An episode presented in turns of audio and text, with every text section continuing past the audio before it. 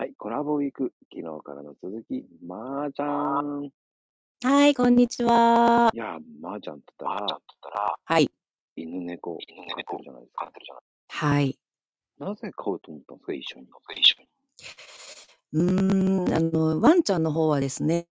えー先代に同じダックスちゃんを、あの、2人女の子だったんですけど、あの、ずっといてて、で、2人とも亡くなっちゃって、うん。もう飼わないでおこう。でもやっぱり保護犬とかね、ちょっとこう助けを求めるのがいてたなと思ってたんですけど、たまたまちょっと行ったペットショップで、うんあの、ダックスのスムージさんがいちゃいちゃって、もうそこでちょっと一目惚れしちゃったっていうので、ワンちゃんは帰ったんですよね。で、それから1年後、うん、たまたま主人と、あの、まあその時元気だった主人と一緒に、あの、ウォーキングしてると、猫ちゃんが捨て猫で、チャトラちゃんが、まだ多分ね、生まれて2週間ぐらいだったと思うんですよね。うん。それでちょっとご縁をいただいて、飼うことにしました。それはなんか段ボールとかに置いてあったの？いや違う、もうところがね、親猫がね、加えてたんですよね。えそれをポンと私たちの目の前で落としちゃって、うん。で、えっ？と思ったんだけど、猫、子猫って人間が触っちゃうと、匂いかい、あの、つくとダメって聞いてたので、っていうか私はもうその時はもう犬、犬派で、もう猫ってよう触らなかったんですよね。うんで主人大好きだったので、まあ、ちょっと今日はそのままにしとこう。また親猫が戻ってくるかもしれないっていうことで、そのまましてたんですけど、でもそこの道路って、あの、